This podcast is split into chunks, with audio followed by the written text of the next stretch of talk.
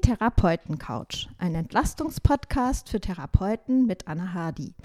Heute spreche ich mit Sigrid Klein über die Behandlung von Emotionen. In der chinesischen Medizin gelten Emotionen ebenso als Krankheitsursachen wie pathogene Faktoren, die von außen in den Körper eindringen. Insofern ist die chinesische Medizin in ihren Ursprüngen eine psychosomatische Medizin. Schon früh in der Ausbildung haben wir gelernt, auf die Augen des Patienten zu schauen, denn dort zeigt sich, was die chinesische Medizin den Shen oder Geist nennt. Sind die Augen klar und strahlend, zeigen sie Lebendigkeit an, dann ist die Prognose gut. In der heutigen Folge spreche ich mit Sigrid Klein, Therapeutin für chinesische Medizin in Frankfurt, über die Behandlung von Emotionen. Sigrid Klein studierte zunächst in Heidelberg Psychologie. Nach dem Vordiplom ging sie nach England, das in den 1970er Jahren als das Zentrum der alternativen Medizin in Europa galt. Sigrid machte zuerst eine dreijährige Ausbildung in Biodynamic Psychology bei Gerda Boyesen in London. Diese Methode beinhaltet sehr viel Körper- und Energiearbeit. Nach einem Jahr als Therapeutin am dortigen Institut begann sie ihre Ausbildung bei Jack Reginald Worsley, der in den 1970er Jahren für seine psychologisierte Fünf-Elemente-Akupunktur bekannt wurde. 1984 kehrte Sigrid Klein nach Deutschland zurück und lehrte hier als erste Fünf-Elemente-Akupunkteurin der Worsley-Schule. Damals war das Konzept der fünf Elemente für alle ganz neu, jedenfalls in Deutschland. Seither unterrichtet Sigrid Klein an verschiedenen Akupunkturschulen im In- und Ausland. Sie ist Mitbegründer des Ausbildungszentrum Mitte in Offenbach. Auch ich hatte das Vergnügen, bei ihr zu lernen. Hallo Sigrid. Hallo. Ja, lass uns doch erstmal klären, welchen Stellenwert die Emotionen in der Lehre von den fünf Wandlungsphasen haben. Ja, zunächst äh, möchte ich auf die fünf Wandlungsphasen eingehen, damit das auch verständlich ist. Äh, und die fünf Wandlungsphasen sind ein ganz essentieller Teil der chinesischen Medizin. Also man hat früher immer gesagt Yin, Yang und die fünf Elemente. Das bildet quasi das Fundament der chinesischen Medizin. Ähm, äh, die Elemente an sich, die fünf Elemente sind im Grunde Ausdruck von Yin und Yang. Ja? Und es sind Bewegungen. Bei Emotionen, das Emotionen, da ist auch der Begriff Bewegung drin. Also es ist eine Qi-Bewegung. Und diese Bewegung, die den fünf Elementen zugrunde liegt, spiegelt sich auch in den Emotionen. Jetzt hattest du schon angesprochen, dass die Emotionen ja zu den inneren Krankheitsfaktoren gehören. Und äh, in meiner langjährigen Praxis muss ich sagen, dass vielleicht 80, 90 Prozent meiner Patienten unter diesen inneren Faktoren Emotionen leiden. Und ähm, ich denke, dass wir gleich nochmal drauf eingehen, was das für Emotionen sind, entsprechend der Elemente. Aber, aber es ist einfach, ist, ich denke, es war nicht umsonst, dass das als innerer Krankheitsfaktor bezeichnet wurde. Das kommt von innen und es handelt sich ja ähm, hier um äh, Emotionen, die quasi in die Blockade gelaufen sind. Ja, das heißt, es sind Menschen leiden darunter, dass sie sich nicht ausdrücken können, auch ja, dass sie nicht, dass sie sich nicht adäquat ausdrücken können. Außerdem ist es tatsächlich auch nach einer Weile, und deswegen handelt es sich hier auch eher um chronisch manifestierte Probleme bei den Emotionen, in der Regel zumindest, ist es einfach nach einer Weile so, dass diese Blockaden so lange anstehen, dass sie auch quasi somatisieren, dass man dann äh, quasi auch Symptome entwickelt, die diesen Blockaden entsprechen. Also zum Beispiel bei Ärger, jetzt nochmal um ein Beispiel zu nennen, äh, kann es sein, dass man ein sogenanntes Pflaumenkerngefühl hat. Das ist ein chinesischer Begriff für einen Kloß im Hals. Ja? Und wenn jetzt ein Patient mit einem Kloß im Hals kommt, äh, können wir in vielen Fällen daraus schließen, dass er unterdrückten Ärger hat. Und wie gehst du da genau vor? Also lässt du dir erstmal die körperlichen Symptome schildern oder hast du auch schon einen ersten Eindruck, wenn der Patient reinkommt, ähm, was jetzt gerade die Emotion ist, die bei ihm stagniert oder nicht adäquat ausgedrückt wird? Ja, das ist eine gute Frage. Äh, ist tatsächlich letzteres. Ja, dass also wenn ein Patient reinkommt, manchmal beobachte ich den schon auf der Straße. und wenn er mir die Hand gibt, wenn er mir in die Augen sieht und seiner Körpersprache, bin ich schon etwas geneigt zu denken, naja, also ich habe hier schon jemand vor mir, der eher Probleme mit Ärger hat oder mit dem Ausdruck von Freude, äh, wie beim Feuer.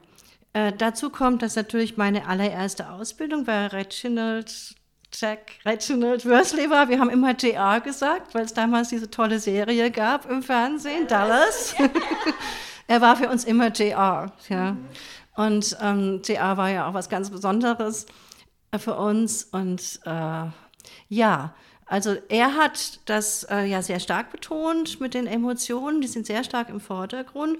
Und er hat dann auch diese vier quasi äh, Säulen der Diagnose vorgegeben. Äh, Color, Sound, Odor, Emotion. Ja, das heißt, wenn diese vier in ein Element fallen, dann hat man schon mal so eine Grundvorstellung, äh, wo man sich befindet. Ja, entweder im Holz oder im Wasser, in der Erde, im Metall oder im Feuer. Ja, also wenn wir jetzt danach gehen, dann ist die Color ist die Farbe. Das heißt, wenn jemand in die Praxis kommt und äh, zum Beispiel hier um den Mund zeigt sich das besonders etwas grünlich schimmert, äh, dann kann man darauf schließen, dass sich durch die grüne Farbe auch äh, äh, unterdrückter Ärger zeigt. Ja, dann haben wir oft diese Falte, im, die Stirnfalte, die doppelte steile Stirnfalte, die auf unterdrückte Emotionen äh, hinweist. Ganz wichtig ist die Stimme. Die Stimme ist auch ein Ausdruck der Energie des Menschen. Das heißt, wenn, das, äh, wenn wir in der Energie des Holzes sind und Ärger verspüren, ist das dieselbe Energie, die, das, die der Frühling hat, nämlich aufsteigende Energie. Ja? Und wenn jemand wirklich äh, sehr viel Ärger empfindet, dann entsteht die im Bauch und steigt nach oben und kommt dann über die Kehle zum Ausdruck. Ja? Das heißt, wir haben hier diese, einen starken Impuls und deswegen ist, gehört das Holz ja auch zum aufsteigenden Yang. Ja? Und äh, beim Lachen ist es ähnlich, das ist auch sehr yangig, das Feuer. Und äh, das Lachen gehört zum Feuer. Und wenn jemand sehr viel Feuer in sich hat, dann kann er das gar nicht mehr halten. Ja, dann kommt es nach oben und, und bricht in einem großen Lachen raus. Ja. Das heißt, wir haben hier Emotionen, die auch sich durch die körperliche Bewegung zeigen. Ja? Und hier das Feuer, auch das Feuer geht eher nach oben. Und das Lachen ist eben der Ausdruck von, von Freude. Ja, und das heißt, irgendwo in mir drin entwickelt sich so etwas wie ein freudiges Gefühl und dann kann ich mich nicht mehr halten. Ja, ich denke immer an Roberto Benini, als er den ähm, äh, Nobelpreis bekommen hat. Er saß auf dem Hocker im äh, und hat, konnte sich kaum noch halten, weil er wusste, er kriegt den Nobelpreis. Und dann ist er nach vorne gesprungen. Ja, das Springen gehört auch zur Freude. Und er konnte nicht so gut Englisch. Er wollte sagen, I love you all. Und he said, I want to make love to you all. Und das ist Feuer. Ja? Ein Italiener, Feuer. Ja, das ist also ein Ausdruck ja, und äh, wir sind jetzt bei diesen zwei yangigen Elementen. Darf ich noch mal kurz unterbrechen? Ja. Mhm. Die Patienten kommen ja wahrscheinlich nicht in deine Praxis. Genau. Äh, also das, da ist ja jemand gut in seinem Feuer. Wie, wie ist es denn, wenn jemand krank ist im Feuer?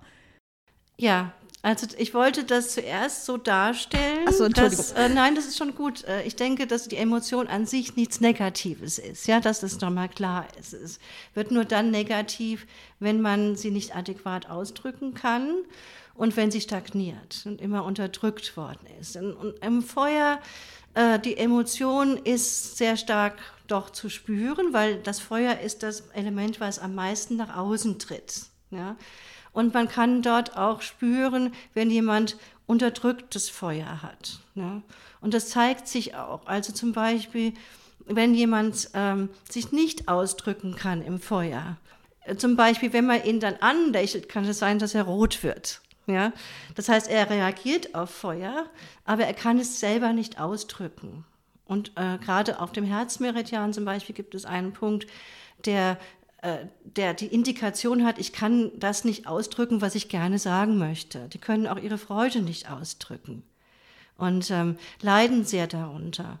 Und ich denke, die Patienten, die ich hatte im Laufe der Jahre, die wegen Feuerproblemen kommen, die kommen ganz oft wegen Beziehungsproblemen. Ja, das heißt, sie können sich, würden sich so gerne verlieben zum Beispiel, sie können es aber nicht umsetzen. Ja, sie, wenn jemand sie anguckt, gucken sie weg. ja, so. habe jetzt auch ein bisschen drüber nachgedacht, über die ganzen Jahre der Praxis. Und ich denke, am meisten freue ich mich tatsächlich, wenn ein Feuer, so ein, ein Mauerblümchenfeuer, doch noch den Partner seines Lebens findet. und das ist so etwas, was ich äh, auch gerne behandle. Ne? Und es kommen auch tatsächlich Patienten zu mir in die Praxis, die sagen, sie würden gerne wieder ihr Herz öffnen. Ja. Und ganz schlimm ist das Feuer, wenn, also das ist für mich so ein Zeichen, wenn das Feuer wirklich fast erloschen ist, dass wenn man ein Kind sieht, was irgendwie Spaß macht oder einen angrinst, ja, also so ein kleiner Schelm, so zum Beispiel, dass man noch nicht mal ein Lächeln äh, auf die Lippen kriegt, ja, dann ist kein Feuer mehr da. Das Feuer hat mit Kommunikation zu tun. Von daher, der Ausdruck nach außen ist hier sehr wichtig. Und beim Feuer, was aber umgekehrt passieren kann, es gibt immer die zwei Aspekte, die zwei Gegensätze, quasi die zwei Pole. Es kann auch sein, dass jemand zu viel Feuer hat ja, und äh, nicht mehr zur Ruhe kommt. Ja. Wir haben hier ein, ein Element, das sich aufregt, ja, nach oben strahlt und aufregt und man kann auch leicht sich äh, verflüchtigen. Ja. Das heißt, man kann immer wieder nach neuen Reizen suchen. Man ist immer gehetzt, man hat nie Zeit, man ist immer im Kopf mit tausend Gedanken und man kommt nicht wieder in seine Ruhe. Ja. Und natürlich ja, gibt es dann, das ist Teil dieses Fünf-Elemente-Systems, auch Verbindungen zu den anderen Elementen. Wenn das Wasser schwach ist, dann kann das Feuer nicht gehalten werden. Das haben wir zum Beispiel bei den Frauen mit Hitzewallungen, aber die Hitzewallungen sind nicht unbedingt nur das einzige Symptom. Da gehören auch Schlafstörungen dazu, Unruhe, ja, Fahrigkeit und sie fühlen sich nicht mehr wirklich in sich selbst, ja, also quasi sie haben, sie haben sich verloren, ja. Ja, entschuldige, ich wollte jetzt nicht ähm, dein, deine Aufzählung der Elemente so drastisch unterbrechen. Ähm, vielleicht machen wir erstmal das Bild vollständig. Also du hast jetzt schon ähm, den, den Holztyp erzählt. Ich glaube, das kann sich jeder sehr gut vorstellen. Auch die pathologische Form, also zu viel Ärger ausdrücken oder zu wenig. Ähm, was wäre jetzt das nächste? Das nächste, also ich habe mit dem Holz begonnen, weil man auch morgens aufwacht mit, äh, mit dem Holz und äh, die Nacht dann dem Wasser gehört. Äh, das nächste wäre jetzt im Zyklus der fünf Elemente die Erde. Ja. Und ähm, hier äh, ist jetzt, wo ich vorhin von yangigen Elementen gesprochen habe, ein, das Element der fünf Elemente, das weder Yin noch Yang ist. Ja, wir sind also quasi in der Mitte zwischen Yin und Yang.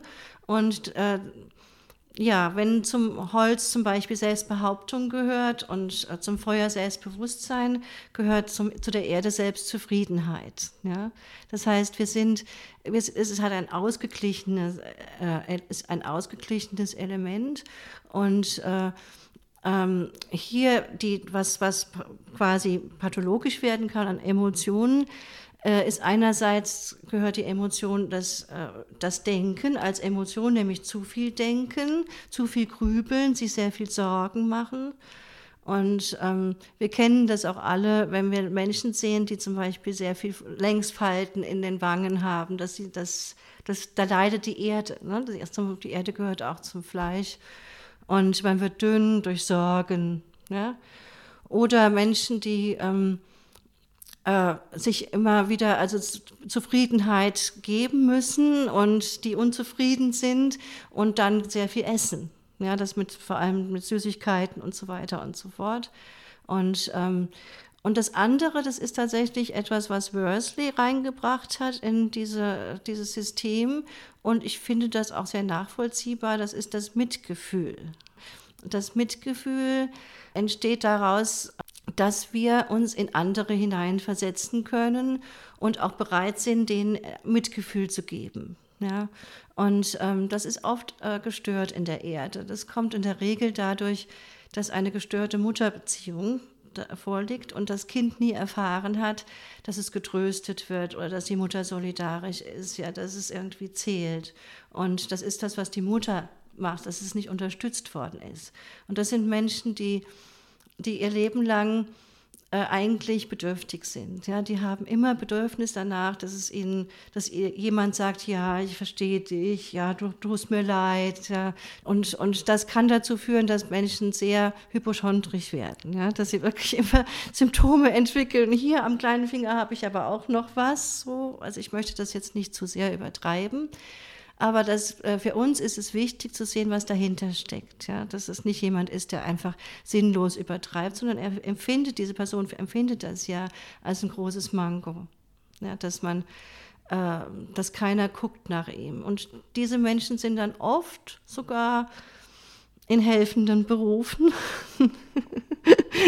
so wie wir weil äh, sie gelernt haben, ich bekomme das nicht von den anderen, aber ich kann irgendwie damit reagieren, dass ich den anderen immer was gebe. Und die geben dann, statt sich selbst zu, für sich selbst zu sorgen, gehen sie in diese Versorgung von anderen, was dann stellvertretend ist. Aber das ist auch nie wirklich ähm, befriedigend. Und im Endeffekt ist es halt wichtig, das zu verstehen und die Menschen darin zu bestärken, die Sorge für sich selber wieder mehr zu fördern.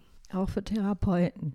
Ja, auch für Therapeuten. Genau. Also ja. da würde ich auch gleich gerne nochmal mit dir drüber sprechen, wie wir als Therapeuten auf die einzelnen Typen reagieren und wie wir uns am besten auch, auch selber ja beobachten und schützen und vielleicht dann eben gemäß dieser fünf Elemente auch das Richtige tun. Aber ja, wir waren ja noch nicht fertig. Jetzt kommen ja die Yin-Elemente. Das Metall, das ist jetzt eher eine absteigende Energie. Das entspricht eben auch dem Abend oder dem Lebensabend. Das heißt, hier ist die Emotion Trauer äh, zugeordnet, der Lunge, die zum Metall gehört. Und Trauer schädigt auch die Lunge. Ne? Wir haben das ganz oft, dass Menschen, die, äh, also hier, auch hier möchte ich wieder betonen, dass es um unterdrückte Trauer ist eigentlich das Hauptproblem. Das heißt, wenn Trauer adäquat ausgedrückt werden darf, dann äh, kann sich die auch wieder lösen. Ja. Aber wenn, wenn man die Trauer unterdrückt, ähm, zum Beispiel einfach nicht weinen kann, aber die Trauer trotzdem spürt, dann bleibt das sehr lange in einem quasi wie eine Barriere zur Außenwelt. Ja? Wir sind dann wie abgeschnitten. Und das Zeichen für Trauer im chinesischen Bei ist auch, hat auch abgeschnitten, das vom Herzen als, als Grundzeichen. Ja. Und hier geht es darum, diese Trauer wirklich zu akzeptieren, also sowohl für den, die Behandlerin in dem Fall als auch für die Patientin oder den Patienten. Ja, das wirklich zuzulassen und durch die Behandlung zu bewirken, dass diese stagnierte Trauer sich wieder lösen kann. Ja, das, und das Loslassen gehört zum Metall. da ist auch also eine große Gruppe von Patienten, da handelt es sich eher auch um das Lebensalter, ja, wenn man von der Erde, also von der Mitte des Lebens ins Alter kommt. Das ist oft eine Zeit der Krise, ja, dass man das nicht loslassen kann.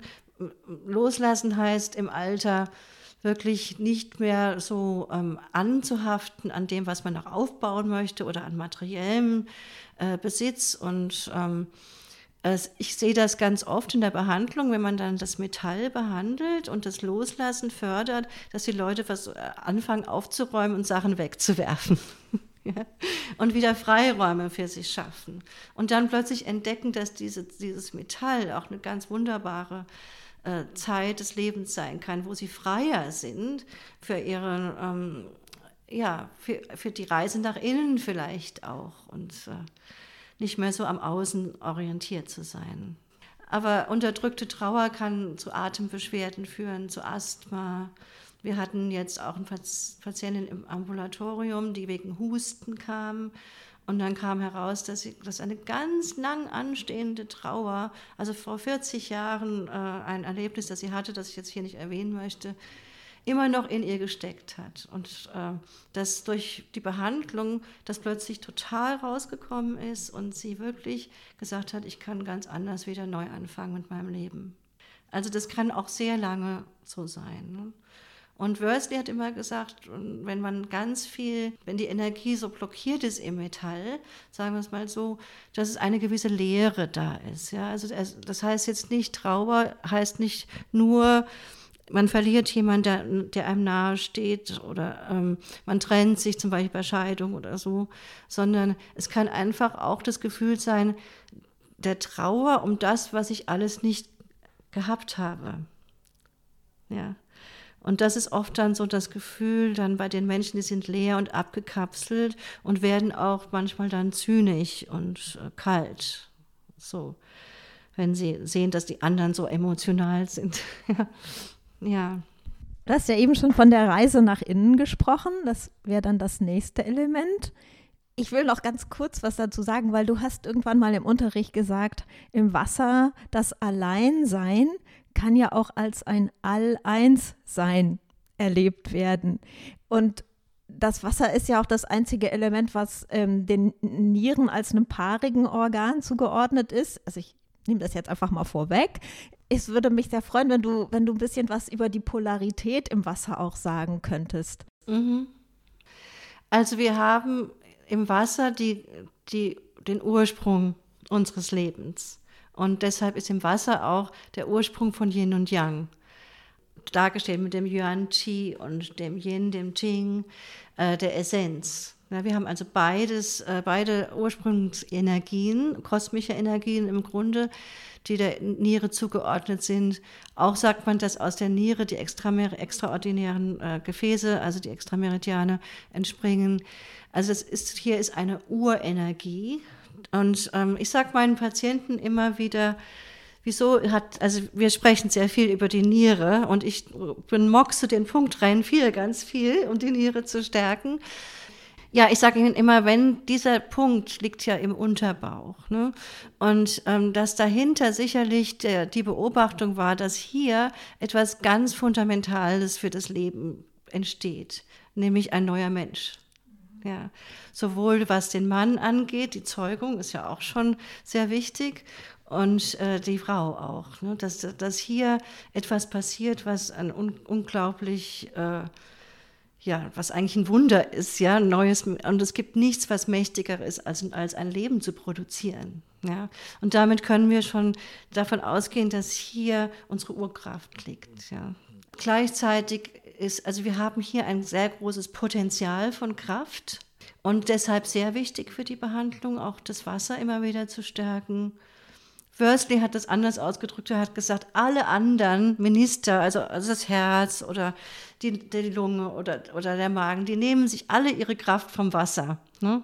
Und das heißt, das ist das Erste, was erschöpft ist auch. Ne? Das heißt, erschöpfen, darin liegt ja auch schon der Ausdruck des Wassers. Wir schöpfen etwas aus und diese Erschöpfung äh, bringt dann wirklich auch sehr existenzielle Probleme mit sich. Ja? Das heißt, wir haben hier die, ähm, sagen wir mal, neben dem Herzen im Feuer in der Niere die, die existenziell nur gravierendsten Probleme, auch in der Psyche.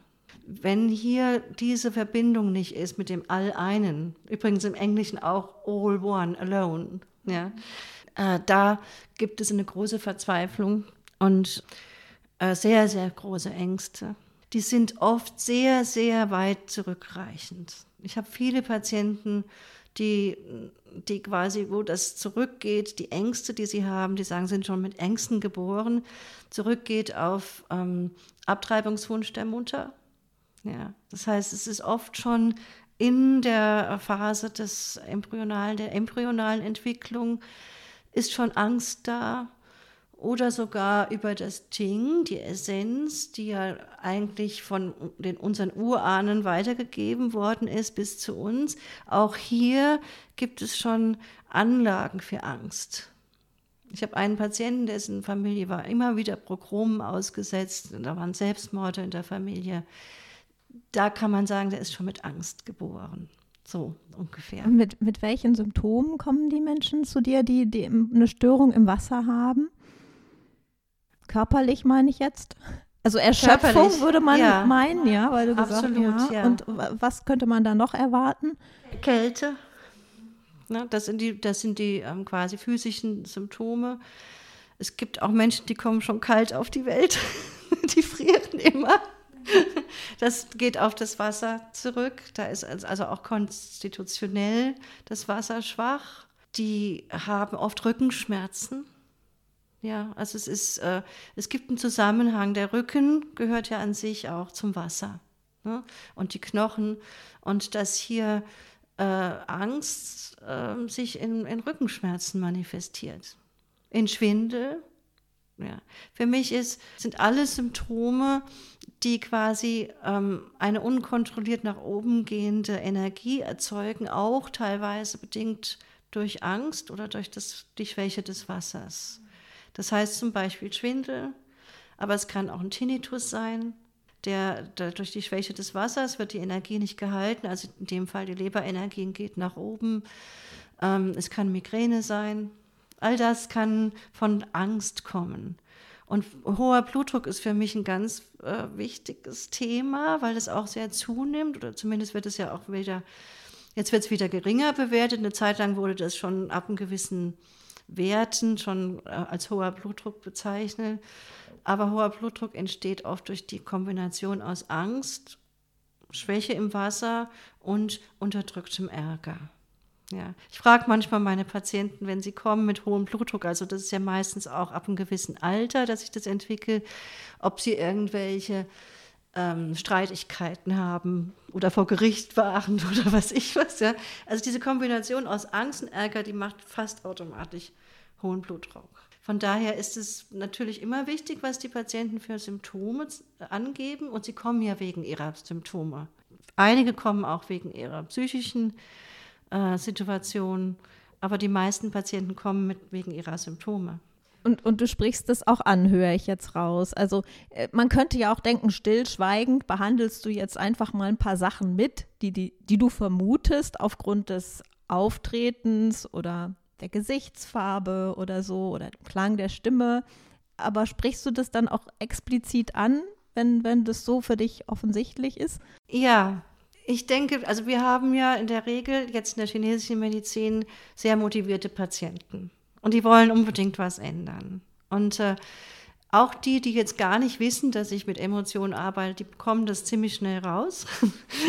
und dann äh, ist es sehr äh, oft auch sehr hilfreich, darüber zu reden. Ja, also zum Beispiel die Angst. Ja, wenn jemand mit sehr, sehr viel Angst hat, das ist sehr belastend. Und wenn die dann kommen und ich kann denen erklären, dass die Angst auch damit zu tun hat, dass ihre, ihre Nierenkraft so schwach ist. Erklär, sagt das immer so, wenn sie jetzt drei Nächte nicht geschlafen haben, dann haben sie auch mehr Angst, als wenn nicht. Ne? Und äh, dann ist das oft schon wie eine Befreiung für die Patienten, dass sie sich nicht schuldig fühlen für ihre Angst, sondern dass ich ihnen das erklären kann, auch was sie dagegen tun können. Und ich sage auch den Patienten immer, äh, dass sie sich beobachten sollen, nochmal. Es gibt ein paar Behandlungen, da sage ich nicht, was ich mache. Ich sage nur, ich verrate Ihnen nächstes Mal, was Sie machen, was ich gemacht habe, ja. damit nicht zu viel Erwartungen geweckt werden. Aber in der Regel kommen die Patienten zu mir und manche jetzt ja schon sehr lange, um einen Prozess auch äh, durchzugehen. Es ist ähn, also ähnlich wie in der, in der Therapie auch, ne, dass sie äh, quasi merken, ja, ich, ich, jetzt komme ich damit schon wesentlich besser zurecht. Also jetzt fällt mir jetzt nur spontan eine Patientin, die sich also in der Erde gestört war, eine ganz schreckliche ähm, Erfahrung hatte mit ihrer Mutter und dann auch Asthma entwickelt hat und die unglaubliche Angst davor hatte, dass ihr Partner oder ihr Mann sich von ihr trennen würde. Ne? Und das sind so, so Ankerpunkte, wo man denkt, die Angst vor Trennung, das ist auch, das ist auch Metall. Ne? Und die Angst und dass man dann durch die Behandlung irgendwann an einem Punkt ist und sagt, hm, ich glaube, äh, ich würde mich gerne trennen. ja, also das ist ein therapeutischer Prozess, ja. Und das heißt eine Befreiung, als diese Angst quält, ja, die belastet total. Ja?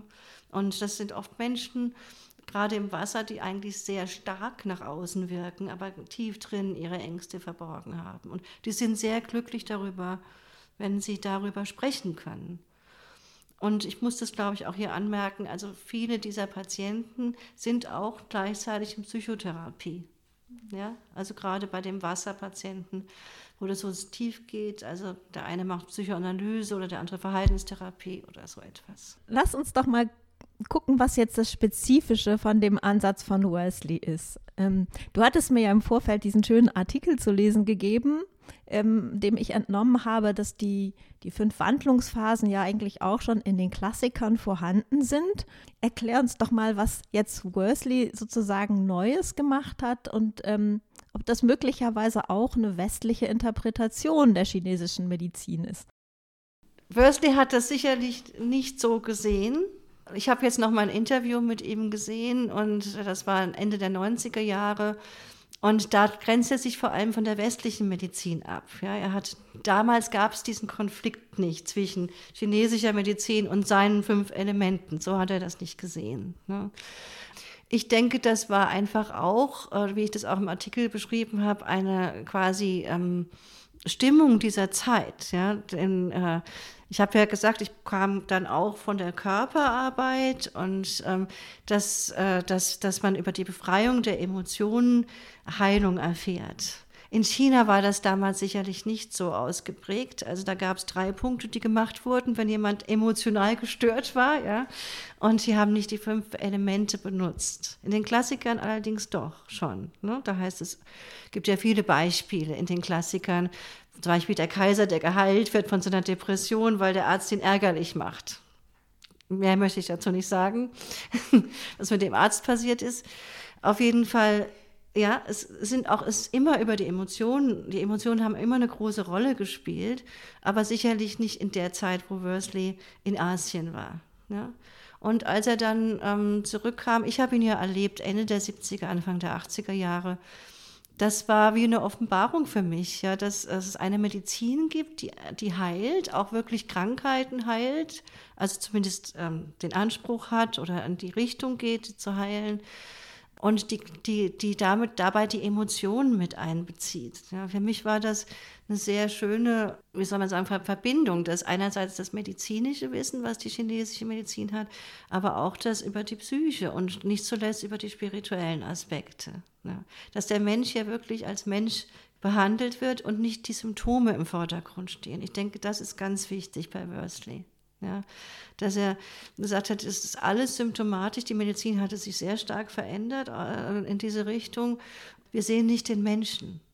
Ja, und der Menschen, jeder Mensch ist anders. Und ähm, das Symptom kann so viele verschiedene Ursachen haben. Ja, also wenn ich jetzt gerade Migräne angesprochen habe oder Magenschmerzen oder was ich weiß, es kann, was, äh, es kann viele Ursachen haben. Und die fünf Elemente mit den fünf Emotionen, äh, liefern da ein sehr gutes Erklärungsmodell. Ja. Dass man also eben Angst auch etwas auslösen kann oder jemand kommt mit einem Hautausschlag. Ja? Das heißt, ähm, Cortison wäre nicht die richtige, ja, sondern es kann durchaus sein, dass es von den Emotionen, gestauten Emotionen des Feuers kommt. Ja? Dass das Feuer so eingeengt und, und, ist, dass es heiß wird und sich über die Haut äußert. Ja, da gibt es auch viele Beispiele, wo Menschen plötzlich einen Hautausschlag entwickeln, wenn sie in eine emotionale Situation geraten. Ja. Und all das ähm, hat mir also damals total eingeleuchtet und ähm, er hat vor allem, was er auch hat, ist, dass wir die Emotionen nicht nur beobachten, sondern auch uns äh, trainieren, darin die Emotionen zu spüren. Da haben wir ja sehr viel gemacht damals, ist sehr lange her, von Rollenspielen und äh, er hat das Emotion Testing genannt, ja, dass ich also gucke, wie ist dein Feuer, also mit Humor oder so, ne? Oder ähm, äh, man kann auch jemand mal, also er ist da ziemlich weit gegangen, der hat die Leute auch ärgerlich gemacht, um zu sehen, wie, wie stark ist der Ärger, ja. Aber dass wir auch uns nicht herausnehmen als Beobachter, Behandlerinnen, sondern eben auch das Spüren. Wenn jemand, wie du vorhin gesagt hast, kommt jemand rein, der erste Eindruck. Ähm, ich sage dann auch, also gerade im Ambulatorium zum Beispiel, wo ich ja fünf Elemente seit 20 Jahren unterrichtet habe, guckt einfach, was ist euer erster Eindruck, ja. Oder also zum Beispiel, wenn eine Feuerperson reinkommt, dann hat man gleich das Gefühl, also könnte man das Gefühl haben, man möchte die Person umarmen oder die möchte umarmt werden. Wenn eine Metallpersönlichkeit reinkommt, ja, die eher so diese Grenzen auch äh, wertschätzt, ja, dann würde man die nicht umarmen. Die fänden das nicht so gut. Ja, also sowas kann man spüren. Oder ein Patient kommt rein und sagt mir, nee, ich möchte aber auf Ihrem Platz sitzen. Dann weiß ich, dann weiß ich, okay, hier muss ich gucken, dass ich mein Holz aktiviere, damit er gleich weiß, wo sein Platz ist. Ne? Also so, ne? dass man diese Selbstbehauptung dann übt. Und ich denke, am Anfang, als ich praktiziert habe, war ich ja doch im Nachhinein relativ jung. Da war es für mich manchmal noch schwierig mit manchen Patienten. Ich hatte Angst, wenn die gekommen sind. Ja? Oder äh, ich habe mich unterdrücken lassen. Oder die haben eigentlich vorgegeben, wie der Verlauf des äh, der Behandlung war. Ja. Und da habe ich dann äh, zusammen mit meiner Kollegin Friedlinde Att, die ja auch die fünf Elemente unterrichtet hat oder noch teilweise tut, äh, da war ich sieben Jahre in der Supervision für Therapeuten. Muss ich jetzt mal sagen, weil es ist doch schwierig. Ne? Das also, es gibt immer, wir, jeder von uns hat ja auch seine psychischen Schwachstellen. Und ich glaube, meine war eher im Holz, also dass ich mich da nicht so gewehrt habe. Ja. Und es geht ja nicht ums Wehren, sondern es geht einfach darum, dass jemand, der holzig ist, also der auch viel über seine Aggressionen gelernt hat, sich auszudrücken, halt einfach, muss ja nicht negativ sein, es kann einfach sehr bestimmtes Verhalten sein, dass der auch einen Gegner braucht. Ja. Sonst fühlt er sich nicht wohl. Also mir geht es im Grunde auch bei den Emotionen darum, dass die Patienten sich öffnen können, dass sie sagen können, wie es ihnen wirklich geht. Aber das Interessante ist ja jetzt, dass du im Grunde auch dann eins von den Elementen in dein Verhalten äh, verstärkt aufnimmst. Und das würde ich jetzt so gerne mal mit dir am Beispiel von einem Erdpatienten besprechen. Oh. Weil ähm, die Erdpatienten sind meine, glaube ich, meine größte Herausforderung. Also ich denke da jetzt gerade an eine Dame, so wie du gesagt hast, die Mutter konnte sich nicht kümmern, sie wurde zur Adoption freigegeben. Ähm, sie ist unglaublich besorgt bis hypochondrisch und sie erzählt mm. mir dann auch immer, sie sagt ihrer Ärztin und ihrem Facharzt, sie hat das und das Symptom und die sagen, aber es ist nichts. Mhm. Ähm, und was ich bei mir merke, ist, dass, also ich habe erstens Schwierigkeiten, ähm, bei dem Redefluss irgendwo auch mal dazwischen zu kommen, weil das ist so wie so ein Wiederkäuen. Das, das bringt auch nicht so richtig viel, dass, dass sie das dreimal oder fünfmal dasselbe in anderen Worten erzählt. Ich habe Schwierigkeiten, dass die Stunde ähm, pünktlich geschlossen wird. Und ähm, ich habe immer das Gefühl, es war nicht genug, weil sie mir sagt, ja, sie glaubt, es hilft auch eigentlich nicht. Also ich habe gemerkt, diese Woche, es hat mich bis in den Traum hinein verfolgt und ich bin morgens aufgewacht und gedacht, ich, ich kann gar nichts, ich habe wahrscheinlich alles falsch gemacht, nicht richtig gesehen, was sie überhaupt hat. Also, ähm, und ich glaube, diese Patienten, die so sehr bedürftig sind, die sind auch für die Menschen in, in der westlichen Medizin immer wieder eine Herausforderung, weil äh, man möchte ja gerne, dass sich was bewegt und was passiert. Äh, das ist das eine. Und das andere ist, glaube ich, auch nochmal das Thema der Selbstfürsorge, was für mich da auch ganz stark mit reinspielt. Ja, gerade bei den Patienten mit der Störung in der Erde. Kannst du dazu was, was Hilfreiches sagen? Ja, wie, wie gehst du mit ah. denen um und wie, und wie sorgst du da auch gut für dich selber? Ja, also du hast es sehr gut formuliert. Das ist genau dieses Wiederkäuen. Das ist typisch für die Erde im Kreis. Die Gedanken, sie überdenken, sagen die Chinesen. Ne? Mhm. Übermäßiges Denken immer im Kreis.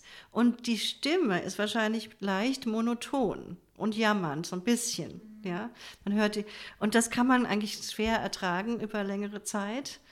Und ähm, äh, also du fragst hier, ich will jetzt nicht so extrem sagen, die falsche, aber es ist ein bisschen schwierig, weil das ist kein Zufall, dass ich nie Erde unterrichtet habe, ja, weil das ist für mich auch schwierig. Ja, weil natürlich viele Patienten sind ja auch nicht so extrem, aber die kommen, weil sie bedürftig sind. Ne? Das kann man sagen, vielleicht die Hälfte der Patienten hat auch Erdprobleme. Ne? Aber dieses, äh, dieses Erdproblem mit, dieser, mit diesem Fass ohne Boden, ja, da kannst du reingeben, was du willst. Das hat wahrscheinlich wenig Sinn. Ja, viele adoptieren dich quasi als Ersatzmutter. Da muss man auch vorsichtig sein und sehen, dass man, dass man Grenzen setzt, immer wieder. Sonst wird das grenzenlos. Ne? Dann ähm, verherrlichen sie dich vielleicht noch, du machst alles für sie und du bist endlich die, die ihnen alles gibt. Und dann irgendwann machst du was falsch, dann sind sie woanders. Ja, also du hast schon gesagt, auch in der westlichen Medizin sind die ein Problem, die werden oft weggeschickt. Ne? Und ähm, ich äh, habe mich damit arrangiert. Ich behandle diese Patienten weiter, auch über längere Zeit. Es ist ein langer Prozess und ähm, langsam, langsam öffnet sich dann was. Ne? Dass sie vielleicht doch irgendwann spüren, ja, es, äh, ich kann jetzt auch mal was geben. Also diese Patienten können auch wenig wiederum geben. Und das ist auch etwas, was sie lernen müssen, dass sie, sie nicht nur gucken, wie es ihnen selber geht, also sich in ihrem eigenen äh, Kokon befinden. Wenn wir jetzt so in, in den Wandlungsphasen mal den, den nährenden und den ähm, beschränkten oder kontrollierenden Zyklus angucken, würdest du dann eher so ins Feuer gehen und sagen, ich muss sie jetzt mit Freude nähren oder würdest du eher das Holz nehmen, um sie einzuschränken? Sehr gut, ja, das ist eine gute Frage. Es ist ganz oft das Holz, ja, was, was die Erde bewegt. Ne? Also es ist interessant, wir haben als diesen kontrollierenden äh, Zyklus, da ist immer das gegenüberliegende Element kontrolliert, dann das äh, andere Element, also hier Holz, die Erde. Ne? Das Holz sorgt dafür, dass das Denken wieder eine Richtung bekommt. Also für diese Patienten gibt es eine sehr dynamische Behandlung, nämlich äh, Milz 1 mit, mit Leber 1. Und dann sind die, fühlen sie sich befreit. Ja? Das, also es ist gut, dass du die Frage gestellt hast. Klar, man kann das über das Holz behandeln. Und was, das, äh, was diesen Mangel an, an Holz, auch, also oft sind die auch unterdrückt ärgerlich. Ne? Und wenn man das dann befreit, dann äh, kommen die wieder mehr in eine Richtung. Also ich, viele von diesen Patienten, die sich immer so im Kreis drehen, die haben auch so etwas wie Groll. Ja, dass sie sagen, ja, die haben mich damals schlecht behandelt und das wann war das? Ach, vor 35 Jahren. Ja. Also so dieses Hängenbleiben. Ne? Und ich nenne das die feuchte Hitze der Psyche. und die feuchte Hitze behandelt man über Holz. Ja, da kannst du auch mal Gallenblase machen, äh, also wirklich dynamische Behandlungen, also äh, Leber, Leber 13, ne? also Punkte, die Erde und Holz verbinden. Ne? Mhm. Aber das Beste sind die dynamischen, weil das ist so träge oft, diese, was da so hängt, so schwer, das ist so typisch für die Erde und deswegen sind gut, äh, ist es gut, dynamische Punkte zu machen. Übrigens, nach diesen Punkten nehmen viele Leute auch ab. Ja, weil das dann wirklich mal in den Fluss kommt. Ne? Das Holz bewegt die Erde. Und würdest du das auch riskieren, wenn der Patient jetzt auch noch starke Unruhe, Panik und Bluthochdruck hat? Nein. Ja, das ist nämlich. Das trifft aber meistens auf diese Patienten nicht unbedingt zu, weil das zu dynamisch wäre mit der Panik und so. Ne? Aber nein, also du musst immer gucken, was im Vordergrund ist. Äh, also klar, Worsley würde sagen, du gehst nur nach diesem konstitutionellen Element. Das mache ich schon lange nicht mehr so, sondern ich schaue, was die Konstitution ist, aber auch was im Vordergrund ist. Ne? Ja, das ist ja jetzt auch interessant. Also Du hast dich ja weiterentwickelt nach Worsley und ähm, ich nehme an, die gesamte Fünf-Elemente-Akupunktur hat auch seit den 70er Jahren eine Wandlung durchgemacht. Kannst du da mal ein bisschen was drüber erzählen, auch wie das jetzt in China ist? ja, also ich glaube, ähm, dass ich habe ja noch viel Kontakt nach England, wo meine ursprüngliche Ausbildung war. In Amerika ist sehr populär die fünf Elemente. Es gibt eine gewisse Weiterentwicklung, das ist bei Hicks, Hicks und Mole. Ja, da gibt es ja dieses Buch über die ähm, Wandlungsphasen, dass sie ähm, auch mehr die Beziehung mit einbeziehen, also zwischen den Elementen. Also bei Worsley war das wirklich wie so ein Dogma, dass man sagt, hier, wenn jetzt, wenn man weiß, Color, Sound, Emotion und Odor ist alles Feuer, dann sollte man nur das Feuer behandeln. Es gab tatsächlich die Praxis, ein Jahr lang einmal die Woche nur Feuer zu behandeln. Ja, weil sie sagen, das ist das Ursprung ursächliche Element. Ich habe dann im Laufe der Zeit ähm, das ja viel unterrichtet, also sehr viel unterrichtet. Habe dann gemerkt, ja, so kann ich das schlecht unterrichten. Das war mir einfach zu einfach, soll man so sagen. Und es ist, entspricht auch nicht dem, äh, den Klassikern. Und ähm, das heißt, wir können hier äh, zyklisch arbeiten. Ja? Wir können das eine Element äh, quasi ähm, sedieren und dann ins nächste bringen. Dann, das ist schon mal sehr wichtig, es war auch bei Worsley wichtig. Aber wichtiger ist, dass oft in der Praxis sind zwei Elemente dominant. Ja? Also wenn du jetzt jemand hast, der mit Migräne kommt, dann ist das nicht nur das Wasser, was es sondern auch das Holz betroffen. Ne? Und, äh, ich habe dann so ein System entwickelt, wo man also quasi zehn Konstellationen hat ja, zum Beispiel jetzt Erde, was wir eben gerade hatten, Erde, Holz. Ne? Und dass viele Erkrankungen auch, dies, was sich somatisiert hat, in diese Erde-Holz-Kategorie bringen. Also das Beispiel zum Beispiel für Schüler, die schon bei uns die Ausbildung gemacht haben, ist ja ganz klar, das Holz greift auf die Erde an und dann hat man bestimmte Symptome. Und so ist es auch auf der psychischen Ebene. Ne? Dass man einfach sieht, welche Elemente spielen jetzt hier eine Rolle und dann das System nutzt, was uralt ist und was Versi natürlich auch uns gelehrt hat, nämlich über die fünf Elemente-Punkte das äh, Energie zu transferieren. Ja. Das heißt, es kann durchaus sein, dass jemand kommt nicht von seinem Holz ins Feuer. In der Praxis kann das jemand zum Beispiel ein Workaholic sein. Ja, der ist immer im Kampf, in, im Konkurrenzkampf, was typisch für das Holz auch ist. Ja, die sind gerne dynamisch und dann ist kein Vergnügen mehr da. Ja, also er kommt und dann hat man es auch an den Pulsen, sieht man dann, man hat ganz angespannte Pulse im Holz und überhaupt nichts, wo das Perikard ist, was das Vergnügen beinhaltet. Ja. Das heißt, die kommen nicht mehr in ihr Feuer. Oder man baut das Holz auf, damit jemand ins Feuer kommen kann. Zum Beispiel bei Jugendlichen, ne? wenn die brauchen ein bisschen Initiative, damit sie unter Leute kommen. Ja, so, das können wir auch aufbauen. Und äh, das heißt, man arbeitet mit den Zyklen.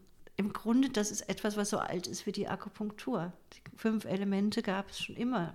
Und äh, die fünf Elemente Punkte und was wir dann auch machen, viel in der Behandlung, sind halt auch über die Namen. Ne? Das äh, Worsley hat das da wieder sehr stark ein, ein Augenmerk auf die Namen der Punkte gelenkt und nicht die Nummern. Das heißt, wir können auch von den Namen her schon erschließen, was, welche Elemente sie beinhalten. Und wie wird das jetzt in China gesehen? Das ist ganz neu für mich und das ist eine Bewegung, die jetzt zehn Jahre schon existiert. Also es gibt schon die erste Lehrergeneration, die schon zehn Jahre praktiziert. Da ist also eine, vor allem eine Schülerin von Versi, die Nora Franklin, die auch inzwischen schon einiges über 80 ist. Da gibt es auch eine Story, wie das nach China gekommen ist. Ich weiß nicht, ob ich das erzählen soll. Ja, ja, ja das, also die Story ist so, dass ähm, eine, eine Chinesin, die, glaube ich, in Holland behandelt hat, äh, Jahre später eine Patientin von ihr sieht und die sieht so gut aus. Und dann hat sie, sagt sie, die, fragt sie die Patientin, wie hast du das gemacht? Warum siehst, strahlst du so? Ja. Und dann hat sie gesagt, ja, ich mache fünf Elemente Akupunktur. Und diese Chinesin war anscheinend sehr gut im, im quasi ähm, kommunikativen und verbreiten und die hat dann, also es sind Bücher jetzt vor allem von Nora Franklin, äh, fünf Bücher ins Chinesische übersetzt J.R. Worsley wird als Großmeister Worsley bezeichnet. Und ich glaube, was passiert ist, ich war ja sehr oft in China oder ziemlich oft in China, was passiert ist, die, die Chinesen brauchen das. Sie wollen sich auch wieder sel selber kennenlernen und nicht nur Teil eines Systems sein. Ja, das ist so eine Reaktion jetzt gegen alles, was, was quasi zu rational ist oder, oder, oder Emotionen unterdrückt. Und sie wollen die Emotionen wieder kennenlernen. Und das hat sich in China in dem Sinne nicht weiterentwickelt, weil ich habe dann gefragt, was macht man denn dann in der Ausbildung? Ja, ich muss jetzt erstmal einen Aufsatz schreiben über eine Blume, wie die sich öffnet und die Natur betrachten. Und, ähm, und das, das kommt total gut an, dass das also wirklich so an sich an die Natur anlehnt und die Natur des Menschen und auch die innere Natur wieder, also sich kennenzulernen. Und das ist eine Tendenz, die es schon lange gibt in China bei jungen Leuten vor allem auch. Und es werden halt jetzt immer mehr fünf Elemente äh, Praktizierende herangebildet. Und anscheinend ist es so, dass sie dann wirklich nur noch fünf Elemente machen, weil sie einfach sagen, das ist es. jetzt jetzt gibt es ja unter den, den Hörern des Podcasts auch ähm, welche, die keine fünf Elemente Akupunktur machen, ähm, aber trotzdem immer wieder mit Emotionen konfrontiert werden. Ähm, ganz besonders auffällig ist es im Bereich Kinderwunsch. Also zuletzt in Rothenburg ähm, auf dem virtuellen Kongress war das auch immer wieder erwähnt. Die Emotionen sind so wichtig beim unerfüllten Kinderwunsch. Mhm. Was, was würdest du denn den Therapeuten raten, wenn, wenn sie jetzt andere Systeme machen, aber trotzdem eben Emotionen unbedingt in den Blick nehmen möchten oder auch müssen? Ja, für mich ist, gibt es dann keine wirkliche Trennung. Ne? Also wenn du jetzt sogenannte TCM machst, ist auch da, äh, wenn du jemand äh, quasi das Lebertie löst, dann löst du auch äh, den, den Ärger und du spürst den Ärger ja, und die Anspannung. Sicherlich ist es bei Kinderwunsch, ist, äh, ist ja erstmal auch quasi ein Symptom. Das heißt, es ist schwierig, äh, schwanger zu werden. Äh, und ähm, das kann verschiedene Ursachen haben, auch auf der emotionalen Ebene. Ich kann jetzt nur von meiner Erfahrung sprechen. Ja. Also erstmal meine Entdeckung über die Zeit ist, dass, dass, sagen wir mal, es liegt nichts Körperliches vor, keine wirkliche Hinderung, warum man nicht schwanger werden kann, ist ganz oft, dass die Menschen zu sehr in ihrem Kopf sind und nicht in ihrem Körper. Ja.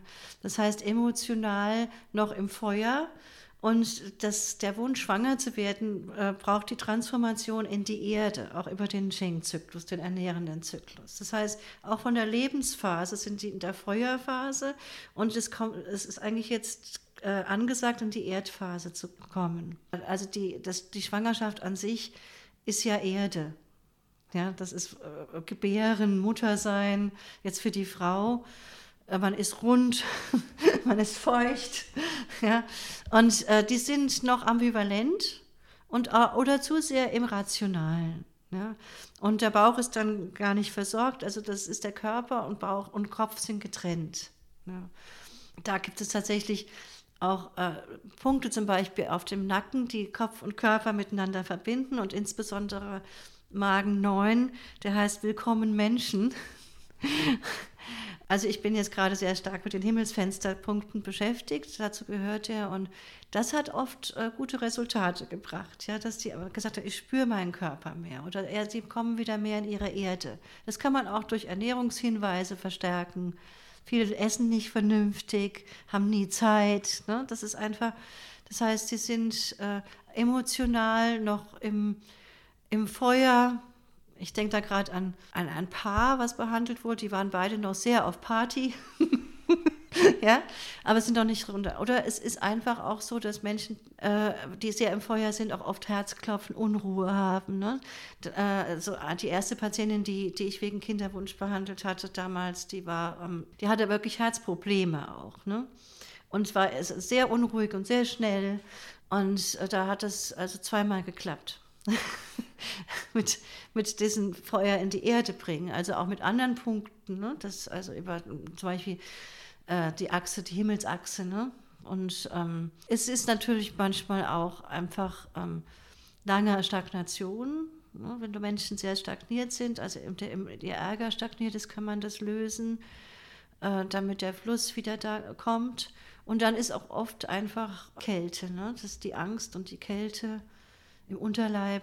Mir ja. fällt jetzt nochmal die Niere ein, genau. weil du ja genau. am Anfang gesagt hast, das ist da, wo wir in unsere Kraft kommen und wo wir sie auch hernehmen, um neues Leben äh, ja, zu zeugen.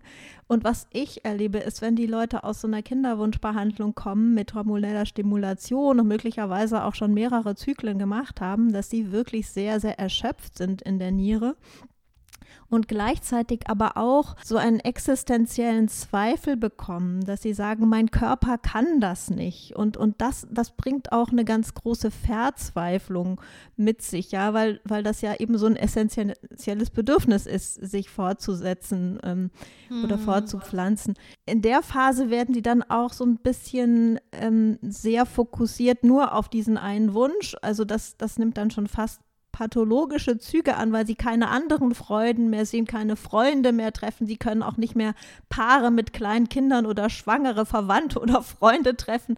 Ähm, das Leben verengt sich so sehr stark. Ähm, und ich habe fast das Gefühl, es ist wie so ein dunkler Tunnel, ja. Ähm, mhm. Vor allen Dingen für die Frau stört dann auch die Beziehung sehr. Also wenn Sex nur noch nach ähm, Ovulationstest passiert und ja, wo, wo würdest du da ansetzen? Du hast es ja schon so formuliert, dass äh, die Menschen kommen sehr erschöpft und äh, da erstmal würde ich ansetzen, dass man sagt, man, man setzt das alles mal aus. Ja, und gibt dem Ganzen mal ein, ein Viertel bis ein halbes Jahr Zeit, äh, da, um den Druck mal rauszunehmen. Ne? Das ist äh, einfach von der Organisation her und auch von dem Bedürfnis, dass äh, das erstmal wieder aufgebaut werden muss. Ne? Ja, dann, äh, du hast es auch erwähnt, dass, also das ist ja diese biologische Uhr, die dann plötzlich schon bei Anfang 20-Jährigen läuft, so ungefähr, ja, dass die also alle unten diese Panik bekommen. Das ist auch, das habe ich vergessen zu erwähnen, aber auch ein Ausdruck von zu viel Feuer. Ne? Dass es diese Panik ist, ne? ich, ich, das wird nie was, also es ist diese Feuer-Wasser-Geschichte. Angst, dass es nicht nie wieder was wird, es ist existenziell. Und dann die Panik, die, die Gedanken und diese Überbeschäftigung dann mit diesem Thema. Ne? Und das heißt, man könnte das Wasser auf jeden Fall stärken, man kann die Erde stärken und ähm, und man muss vorbereitet sein, ja, so der Körper muss vorbereitet sein, er muss sich erst wieder aufbauen. Äh, hier sind schon die Extrameridiane auch wichtig, ne? die, die Renmai und, und Chongmai, die, die quasi erstmal die Voraussetzung bilden, das gehört dann auch eher ins Wasser, ne? dass die Voraussetzung bilden, dass neues Leben entstehen und auch quasi während seiner Entstehung sich entfalten kann. Ne? Das ist dann der Renmai eher und dass es überhaupt auch zu einem guten Zyklus kommt, das ist dann eher der Zhongmai. Das ist, ist jetzt, sind jetzt keine fünf Elemente, aber Chongmai sind auch, ähm, hat auch Feuer und Erde als Öffnungspunkte und der Renmai ist das schon auch ein Ausdruck des Wassers. Ne? Ja, also emotional sind, Emotionen sind hier sehr wichtig. Und die Angst, wird, es, wird sehr, es wird überhaupt viel mit Angst gearbeitet. Ne? Dass es nicht klappt. Und wenn dann die äh, künstliche Befruchtung stattfindet und die Patientinnen schon wieder Angst haben, dass es wieder nichts wird, also es gibt auch manchmal nicht so einen guten Umgang damit, ne? dass, sie, dass sie dann irgendwo im Gang erfahren, dass bei denen eh nichts mehr zu machen ist. Oder ja, viele haben ja, sind ja noch schwanger geworden, nachdem bei ihnen anscheinend nichts mehr zu machen war. Da muss man dieses Vertrauen wieder bilden, das machst du sicherlich auch in deiner Praxis, dass sie einfach wieder in die Ruhe kommen und das Vertrauen und ähm, das kommt oft dann wieder und, und sicherlich auch ähm, die Energie in das Wasser insofern aufbauen, als man diese Kälte behandelt. Ne? Dann wirklich Punkte auf dem Bauch moxen.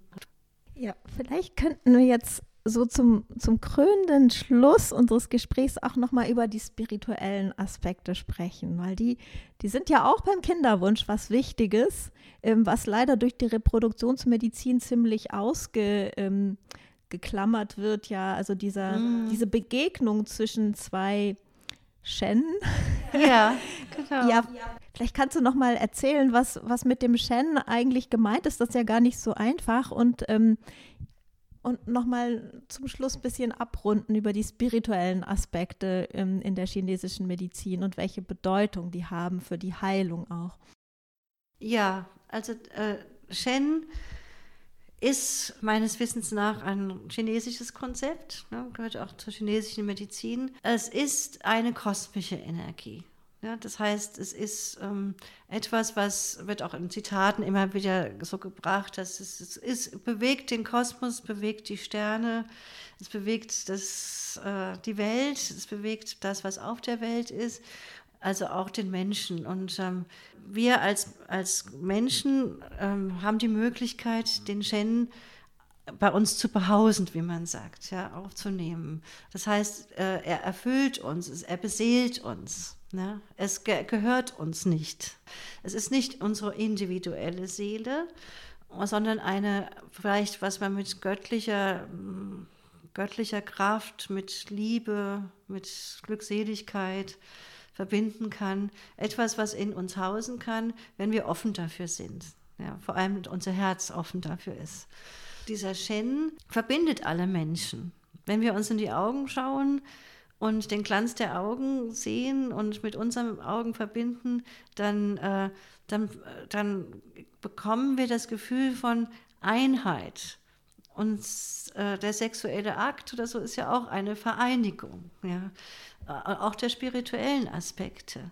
Das heißt, dass also was ein Kind, was in, in Glück und Freude gezeugt ist, das hat bestimmt auch eine Bedeutung und nicht irgendwie im Alkoholrausch oder so. ja, das ist, äh, du, wie du sagtest, für die Heilung, das heißt immer wieder, also wenn der Shen da ist, ist die Heilung nah. Ja?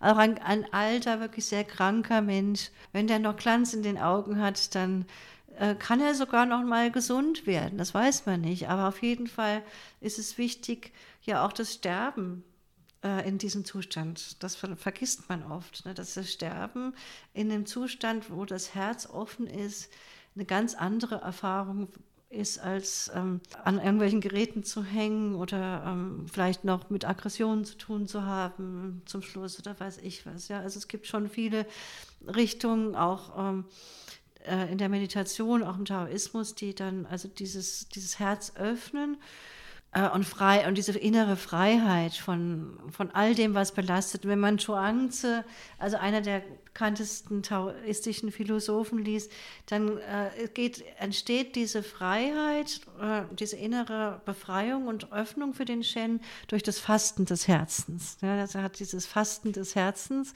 das heißt keine Überladung von Eindrücken von außen, ja, kein, kein Bestreben kein Werden wollen, kein, ähm, ja, sondern wirklich nur dieses Dasein und, ähm, und das Fasten heißt wirklich vieles auch nicht mehr zu tun.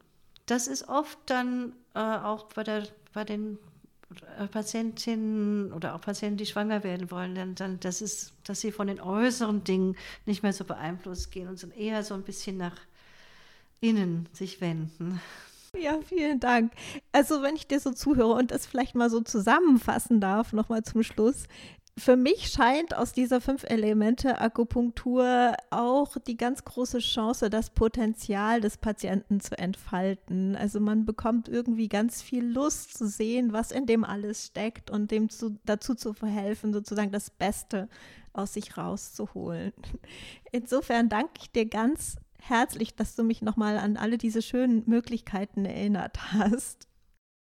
Ich danke dir.